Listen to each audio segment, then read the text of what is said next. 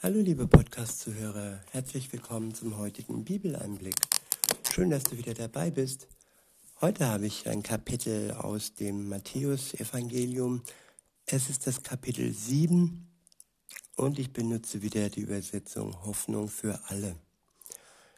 Das Kapitel bzw. der erste Abschnitt ist überschrieben mit Was ist rein, was ist unrein? Ja, da fällt einem, da fällt mir eigentlich direkt äh, Äußerlichkeiten ein. Ne? Reinheit, man sieht, ob ein Mensch äußerlich sauber ist, gepflegt ist, rein ist. Und ja, wir haben oft so äußerliche Maßstäbe. Wir schauen, wie der unterwegs ist, wie seine Klamotten aussehen, ob er ja gepflegt und sauber ist. Aber wer schaut schon auf die inneren Werte, auf die Reinheit des Herzens, der, die Reinheit des Gewissens und ja, auf das innere Leben. Und darum geht es hier am Anfang des Kapitels. Ab Vers 1 steht, eines Tages kamen Pharisäer und Schriftgelehrte aus Jerusalem zu Jesus. Dabei entdeckten sie, dass einige seiner Jünger mit ungewaschenen Händen aßen. Dadurch verletzten sie die jüdischen Speisevorschriften und wurden unrein. Die Pharisäer und alle Juden essen nämlich erst, wenn sie sich die Hände sorgfältig gewaschen haben. So entspricht es den Überlieferungen ihrer Gesetzeslehrer. Auch wenn sie vom Markt kommen, essen sie erst, nachdem sie sich nach bestimmten Vorschriften gewaschen haben. Es gibt noch viele solcher Bestimmungen, die Sie streng beachten. Zum Beispiel die Reinigung von Trinkbechern, Krügen, Töpfen und Sitzpolstern. Deshalb also fragten die Pharisäer und Schriftgelehrten Jesus, weshalb beachten deine Jünger unsere Überlieferungen, unsere überlieferten Speisevorschriften nicht und essen mit ungewaschenen Händen? Jesus antwortete, wie recht hat Jesaja, wenn er von euch Heuchlern schreibt? Dieses Volk ehrt mich mit den Lippen, aber mit dem Herzen sind sie nicht dabei. Ja, das Herz. Gott schaut auf unser Herz. Und das, was wir heuchlerisch mit den Lippen ähm, ja, aus unserem Mund äh, bewegen, sag ich mal, das ist zweitrangig. In erster Linie ist Gott wichtig, was unser Herz sagt und wie es da in unserem Inneren aussieht. Weiter heißt es, Ihre Frömmigkeit ist wertlos, weil Sie Ihre menschlichen Gesetze als Gebote Gottes ausgeben. Ja, der Mensch macht menschliche Gesetze und gibt sie als Gebote Gottes aus. Da fällt mir eine andere Religion ein, wo es ein extra Gesetzesbuch gibt und dieses Gesetzesbuch wird dann auch als die Gesetze Gottes ausgegeben. Aber wer wirklich möchte, was für Gott richtig und was für ihn falsch ist, was für ihn gerecht ist, dann sollte man sich das Leben Jesu anschauen und weniger das Leben anderer sogenannter Religionsväter äh, oder Führer. Nein, Jesus ist das einzige Vorbild in Sachen Liebe. Er hat gezeigt, was es heißt, ja, die Menschen zu lieben. Er ging sogar bis in den Tod. Er hat den Tod nicht gescheut, damit jeder einzelne Mensch, der es denn möchte, der dies, was er tat, im Glauben in Anspruch nimmt und reuevoll seine Schuld unter sein Kreuz legt und dann sich von ihm erlösen lässt. Ja, Jesus ist ein liebender Gott, der uns die Erlösung gebracht hat durch seinen Sohn. Weiter heißt es, ja, Ihr schenkt Gottes Geboten keine Beachtung und haltet euch stattdessen an menschliche Überlieferungen. Jesus fuhr fort, ihr geht sehr geschickt vor, wenn es darum geht, Gottes Gebote außer Kraft zu setzen, um eure Vorschriften aufrecht zu erhalten. So hat euch Mose das Gebot gegeben, ehre deinen Vater und deine Mutter. Und an anderer Stelle, wer seinen Vater oder seine Mutter verflucht, der muss sterben. Ihr aber behauptet, dass man seinen hilfsbedürftigen, seinen hilfsbedürftigen Eltern die Unterstützung verweigern darf, wenn man das Geld stattdessen für Korban erklärt, das heißt, es Gott gibt. Dann hätte man nicht gegen Gottes Gebot verstoßen. In Wirklichkeit habt ihr damit aber nur erreicht, dass derjenige seinen Vater oder seine Mutter nicht mehr helfen kann. Ihr setzt also durch eure Vorschriften das Wort Gottes außer Kraft. Und das ist nur ein Beispiel für viele. Dann rief Jesus die Menschenmenge wieder zu sich. Hört, was ich euch sage. Und begreift doch, nichts, was ein Mensch zu sich nimmt, nichts, was ein Mensch zu sich nimmt, kann ihn vor Gott unrein machen, sondern das, was von ihm ausgeht. Ja, das, was von seinem Herzen herauskommt, über seine Lippen, das macht den Menschen unrein.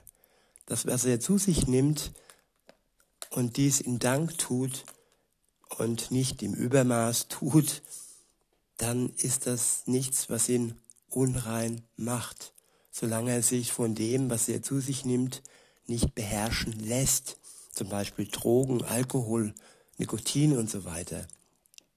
Solange es, ähm, solange das, was wir zu uns nehmen, nicht zu unserem Gott wird und nicht die Lücke füllt, das Loch füllt, das eigentlich nur Gott mit seiner Liebe füllen kann, so macht es uns nicht unrein. Weiter heißt es, danach ging Jesus in ein Haus und war mit seinen Jüngern allein. Hier baten sie ihn zu erklären, was er mit dieser Rede gemeint hatte. Selbst ihr habt es immer noch nicht begriffen, erwiderte Jesus. Wisst ihr denn nicht, dass alles, was ein Mensch zu sich nimmt, ihn vor Gott nicht verunreinigen kann?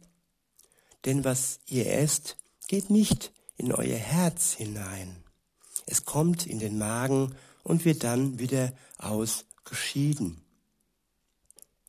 Ja, das sind all die Speisevorschriften und heute sagt man vielleicht auch äh, Veganer oder Vegetarier dazu. Ja, das ist alles eine Freiwilligkeit und äh, keiner darf dem anderen verbieten, was er zu sich nehmen soll oder eben nicht. Denn alles, was der Mensch zu sich nimmt, macht ihn nicht unrein, es geht in den Magen, es wird verdaut und wieder ausgeschieden. Und ähm, ja, mit den Drogen, da würde ich wirklich eine Ausnahme machen, weil die gehen teilweise auch ins Herz, in den Kopf. Und Drogen, äh, solche Substanzen, die bleiben nicht nur im Magen. Und auch Medikamente, die zur Droge werden können, Schmerzmittel, ja, auch da kann man abhängig werden. Sie dämpfen und sie, ja, sie machen abhängig. Hier geht es wirklich nur um, um Lebensmittel, um, um Genussmittel in Maßen, die uns nicht verwirren und uns nicht ähm, abhängig machen. Weiter heißt es dann, damit erklärte Jesus alle Speisen für rein. Und er fügte noch hinzu, was aus dem Inneren des Menschen kommt, das lässt ihn unrein werden. Ja, aus dem Inneren. Das sind Gedanken, die kommen aus dem Inneren. Es sind Worte über Lippen, die kommen aus dem Inneren. Wir können so vieles tun mit Gedanken und Worten und können wirklich äh, Mauern bauen, Mauern zwischen uns und Gott, zwischen uns und den Menschen. Und ja, diese Mauern, sie werden auch Sünde genannt. Es ist die Sünde, die zwischen uns und Gott steht und weswegen Jesus für uns gestorben ist. Und ja, er möchte, dass nichts zwischen uns und Gott, dem Vater, steht. Weiter heißt es ab Vers 21, denn aus dem Inneren, aus dem Herzen der Menschen kommen die bösen Gedanken wie sexuelles Fehlverhalten, Diebstahl, Mord, Ehebruch, Habsucht, Bosheit, Betrügerei, ausschweifendes Leben, Neid, Verleumdung, Überheblichkeit und Unvernunft. Ich wiederhole nochmal. Denn aus dem Inneren, aus dem Herzen der Menschen kommen die bösen Gedanken wie sexuelles Fehlverhalten, Diebstahl, Mord, Ehebruch, Habsucht, Bosheit, Betrügerei, ausschweifendes Leben, Neid, Verleumdung, Überheblichkeit und Unvernunft. All, all diese Böse, all dieses Böse kommt von innen heraus und macht die Menschen vor Gott unrein. Ja, die Sünde macht uns unrein. Und Gott ist heilig, Gott ist ja zu 100% bio-rein. Und wenn wir so Gott gegenübertreten wollen, dann funktioniert das nicht. Dann steht eine Wand zwischen uns und Gott und ja, die Sünde muss weg und die Sünde kann weg, wenn du das möchtest, liebe Zuhörerin, lieber Zuhörer, denn Jesus ist genau für dich und mich gestorben und hat den Schuldschein zerrissen, die unbezahlbare, ja, die unbezahlbare Kaution, sag ich mal, um wieder frei zu kommen, hat Gott für uns am Kreuz bezahlt. Der nächste Abschnitt ist überschrieben mit der unerschütterliche Glaube einer nichtjüdischen Frau. Ab Vers 24 steht, Jesus brach von dort auf und ging mit seinen Jüngern in die Gegend von Tyrus. Dort zog er sich in ein Haus zurück, denn er wollte unerkannt bleiben. Aber es sprach sich schnell herum, dass er gekommen war. Davon hatte auch eine Frau gehört, deren Tochter von einem bösen Geist beherrscht wurde. Sie kam zu Jesus, warf sich ihm zu Füßen und bat ihn, den Dämon aus ihrer Tochter auszutreiben. Die Frau war keine Jüdin, sondern eine Syrophönizerin. Jesus antwortete ihr, zuerst müssen die Kinder versorgt werden. Die Israeliten, die Israeliten, ja. Es ist nicht richtig, den Kindern das Brot wegzunehmen und es den Hunden hinzuwerfen. Ja, das sind harte Worte, aber Jesus kam in erster Linie erst einmal ja für sein Volk. Er selbst war Jude und ja, im, am Anfang hat Gott ja, für sein Volk die Propheten losgeschickt und Jesus war der König der Juden. Insofern war in erster Linie erstmal für ihn wichtig, dass er sich um die Israeliten kümmerte. Was nicht heißt, dass im Folgenden die ganze Welt, die ganzen Völker zur Mission hinzugenommen wurden. Paulus und so weiter, sie alle wurden beauftragt von Gott, in die Welt hinauszugehen. Und auch als Jesus in den Himmel fuhr, hat er alle seine Jünger beauftragt, ja, sein Wort in die Welt hinaus zu tragen. Insofern muss man sagen, dass zu diesem Zeitpunkt eben noch die Prioritäten etwas anders lagen. Aber, jetzt kommt das große Aber, Jesus war trotzdem ja, liebevoll nicht nur zu seinen, zu seinem Volk. Deshalb heißt es weiter, ja, Herr, erwiderte die Frau, und doch bekommen die Hunde die Krümel, die den Kindern vom Tisch fallen. Damit hast du recht, antwortete Jesus. Du kannst nach Hause gehen, ich will deiner Tochter helfen. Ja, sie hat im Gebet ähm, wirklich beständig, sie ist beständig geblieben im Gebet und hat nicht locker gelassen. Und das möchte Gott, dass wir im Gebet beständig bleiben und nicht äh, ja erwarten, dass er unser Gebetsautomat ist, der sofort alles erfüllt, sondern er wird zu seiner Zeit, und so war es auch hier, die Gebete aller Menschen, die sich wirklich mit, mit reinem Herzen und reuevoll zu ihm wenden, erfüllen. Alles, was in seinem Namen ausgesprochen wird, wird auch erfüllt werden. Das sind jetzt keine Kreuzfahrtschiffe oder Porsches oder sonst irgendwas.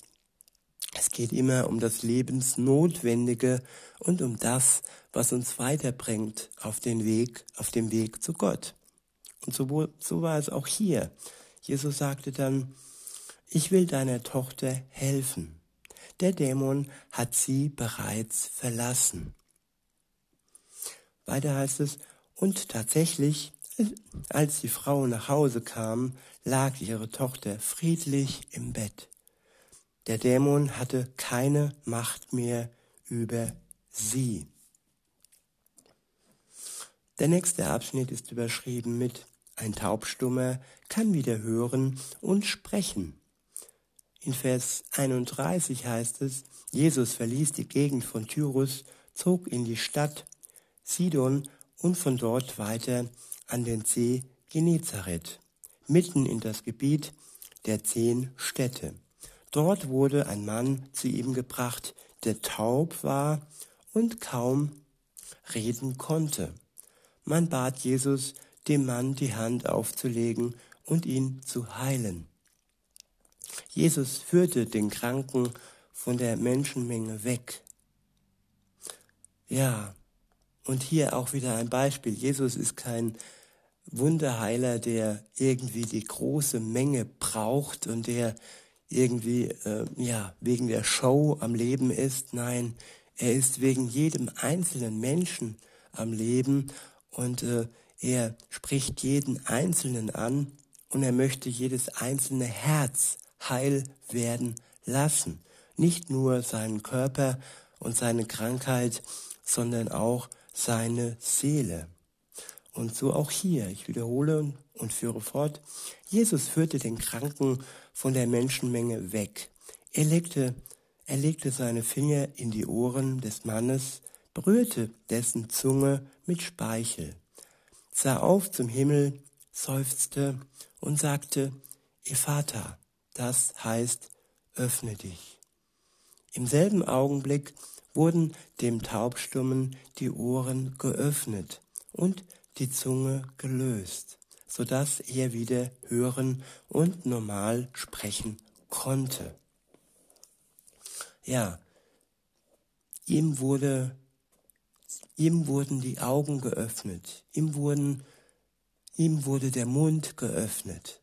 Und Gott möchte auch unser Herz öffnen, öffnen für ihn, dass wir offen werden für ihn und wirklich zuhören und antworten können. Das ist der größte Wunsch Gottes, dass unser Herz ihm zugewandt und geöffnet ist. Weiter heißt es,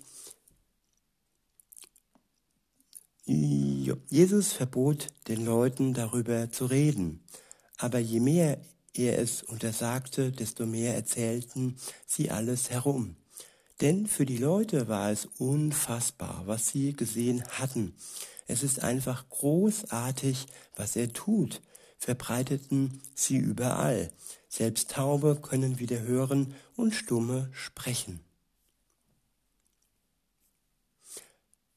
Ja, es ist unfassbar, was Jesus tat und was Jesus heute noch tut. In jedem einzelnen Leben, in jedem Leben, in jedem, in jedem Menschen, der sich ihm öffnet. Und das wünsche ich mir auch für uns, dass wir uns Jesus mehr und mehr öffnen und dass wir mehr und mehr heil werden.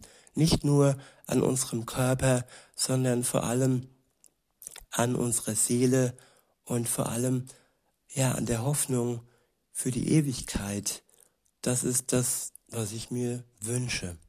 In diesem Sinne noch einen schönen Tag und bis denne.